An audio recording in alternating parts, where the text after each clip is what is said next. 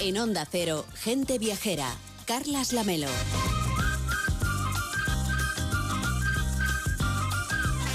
Estábamos comentando con Enrique Domínguez Uceta que una de las presentaciones más interesantes de la pasada edición de Fitur ha sido la del Camino de los Jesuitas, que se planteó como el principal corredor turístico de América del Sur, un, un, continente, una parte del continente que estamos recorriendo hoy en este primer tramo de gente viajera. Y además, Enrique tuvo una gran convocatoria y gran interés por parte de los medios especializados, ¿no? Bueno, es que el, motivo, el argumento no era para menos. El tema es apasionante y además es transversal porque implica a muchos países en el centro de América del Sur en los que los jesuitas dejaron un rico patrimonio de templos y de cultura durante el tiempo en, en, que aquel territorio pertenecía a la corona española. Los jesuitas fueron hasta allí a evangelizar, como se decía entonces, las tierras en las que vivían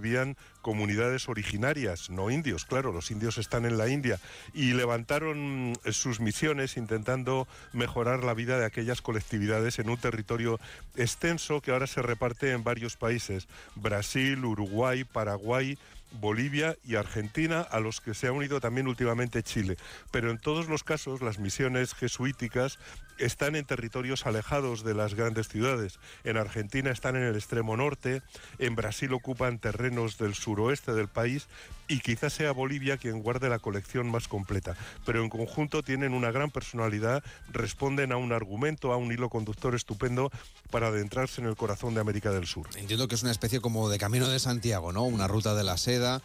No sé si la ruta 66 norteamericana también nos sirve de, como ejemplo. Bueno, sí, yo creo que, que efectivamente es algo parecido. El, el, camino de los jesuitas enhebra en su ruta las misiones de los jesuitas de toda esa área central del subcontinente y yo creo que lo mejor es que abre la puerta a un viaje por la línea de países que cosen el norte y el sur de Sudamérica y que suelen quedar al margen de las primeras opciones para viajar a esa zona del mundo. Normalmente nos planteamos conocer primero Brasil, Colombia, Argentina, Perú y Chile y suelen quedar para otros viajes esa línea oblicua que forman en el mapa Uruguay, Paraguay y Bolivia y también las zonas próximas de Brasil, de Argentina, de Perú y de Chile, que no son las que visitamos en los primeros viajes a esos países. Por eso yo creo que es una oferta maravillosa la de poder encontrar organizado un recorrido por todos estos lugares, que muchos de ellos son patrimonio de la humanidad y sobre todo porque responden a una historia excepcional, como es la de la presencia de los misioneros jesuitas en lugares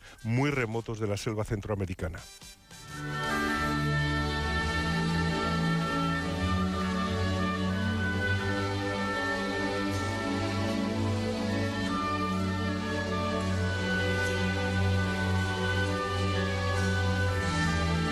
Que es lo que nos contaron en la película La Misión, de cuya banda sonora estamos disfrutando ahora mismo, y que fue un acontecimiento mundial en 1986, Enrique. Bueno, sí, fue la película que nos presentó este fenómeno al gran público desde los cines, una película que incluso ganó un Oscar por la fotografía, además de la música de Ennio Morricone con el oboe como protagonista, que fue un instrumento que llevaron hasta, hasta la selva, pues realmente los jesuitas. Una gran película que reflejaba esa aventura de la Orden de la Compañía de Jesús en Sudamérica y que llevó la fe cristiana con tolerancia, con respeto y convivencia a las comunidades guaraníes, a las que aportó también los conocimientos técnicos y el arte, entre ellos la música barroca y esos instrumentos de cuerda y de viento como el oboe de, Ga de Gabriel, que es el que acabamos de escuchar, eh, procedente de la, de la, banda musical de la película. Eh, bueno, los jesuitas allí construyeron misiones con madera, con piedra y ladrillo en la selva y organizaron la vida cultural eh, de la gente con altos niveles de solidaridad, de igualdad, además de proteger a los guaraníes de los traficantes de esclavos portugueses, que eran la gran amenaza que se cernía contra ellos, a pesar de que estuviera prohibida por la corona española la, la esclavitud. Y por todo ello, pues sufrieron la incomprensión y la persecución de la Iglesia Católica y de la corona que terminó expulsando a los jesuitas en 1767, en tiempos del ilustrado Carlos III, solamente seis años antes de que el Papa suprimiera la compañía. Bueno, tras la expulsión, el, el abandono se apoderó de los edificios que fueron perdiendo las techumbres y solamente quedaron en pie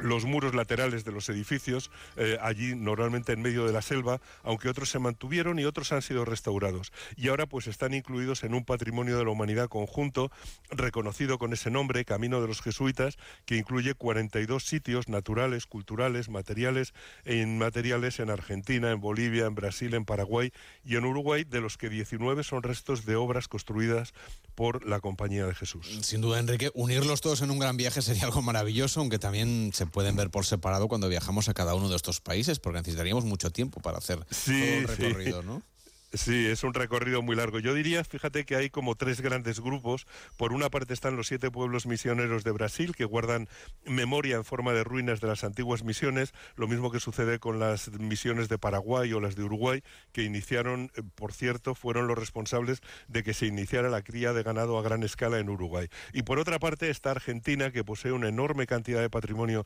jesuita, porque la ciudad de Córdoba fue importantísima para ellos. En la ciudad todavía se conserva la llamada manzana jesuítica y las estancias jesuitas y misiones guaraníes. Realmente todo el norte de Argentina tiene memoria de la presencia de los jesuitas en las provincias de Misiones, en Corrientes y en Entre Ríos, pero también en, la parte oeste, en Salta y Jujuy, que son un tesoro, y en Córdoba, como acabamos de decir. Y si a esto le unimos que las misiones argentinas del este están cerca de mm, la maravilla natural de las cataratas de Iguazú y las del oeste tienen muy cerquita también a su alcance esos descomunales paisajes de Salta y de Jujuy, que yo creo que son de lo más espectacular de Sudamérica, pues solamente por ver la huella jesuita en Argentina y sus maravillas naturales, el viaje valdría la pena. Y luego ya por otro lado estarían las misiones o las reducciones, como también eran conocidas eh, de los jesuitas en Bolivia. Bueno, lo de Bolivia es muy interesante porque tienen unas misiones en un estado de conservación formidable. Quizás sea donde se mantiene más vivo el legado dejado hace ya dos siglos y medio por los jesuitas. En la región de los chiquitos, la chiquitanía, se conservan misiones que han sido restauradas y que realmente te transportan a la vida cotidiana y a la cultura del siglo XVIII, porque han tenido la suerte y el acierto de que un arquitecto suizo, Hans Roth, restaurase varias de las iglesias en los años 70 y así, bueno, pues se encontraron encontraron también multitud de partituras de música barroca, se recuperaron oficios y tradiciones musicales antiguas, de manera que ahora se han transformado las comunidades y hay oportunidades maravillosas de viajar por la zona visitando las iglesias y escuchando en ellas conciertos de música barroca en directo con orquestas locales. Es algo único, yo creo que es una de las maravillas que se pueden hacer en, en este camino de los jesuitas. Lo que parece también una maravilla, Enrique, es que se puedan poner de acuerdo tantos países diferentes para que este viaje se convierta en una realidad, porque yo creo que salvo la ruta de la seda, no hay muchos grandes viajes en el mundo que incluyen a tantos países. Pues efectivamente, Carles, en ese sentido me parece dificilísimo, es casi un milagro que se haya llegado a este punto, pero, mm, eh, pero bueno, em, por eso yo creo que quizá la presentación del Camino de los Jesuitas haya sido el acontecimiento viajero más importante de Fitur 2024, porque se está haciendo realidad y tiene futuro. Ha sido un hecho bastante emocionante que en la presentación de Fitur estuvieran presentes representantes de tantos países bajo la organización de FEDESUD, con el apoyo del Banco Interamericano de Desarrollo, además de, bueno, turoperadores, agencias de viajes y personalidades del mundo del turismo y de Mercosur. Allí intervino Gustavo Santos, director para las Américas de ONU Turismo. Estuvo Patricia Durán, de Argentina, que tiene la mayor cantidad y extensión de patrimonio jesuita, y Daniela Justiniano, por parte de Bolivia, que tiene las piezas seguramente más perfectas y vivas de, de todo el camino. También intervinieron los ministros de Turismo de Paraguay y Uruguay, la subsecretaria de Turismo de Chile, que se ha unido recientemente al proyecto. O sea que ya ves que le dieron muchísima importancia, eh, pero lo importante es que el camino de los jesuitas es un producto único a nivel mundial, una ruta donde cada país aporta algo distinto y complementario para conocer ese formidable legado de los jesuitas y sobre todo supone un proyecto común que va a ir a más, eh, porque yo creo que cada vez nos van a poner más fácil hacer el viaje para descubrir esa línea de maravillas naturales y culturales que recorre Uruguay, Argentina, Paraguay, Brasil y Bolivia a través de uno de los mejores legados seguramente que dejó el tiempo colonial en América. O sea que, bueno, es una invitación a un viaje o a varios viajes que se pueden ir sumando para conseguir eh, construir un viaje a lo largo de toda esa cintura de América.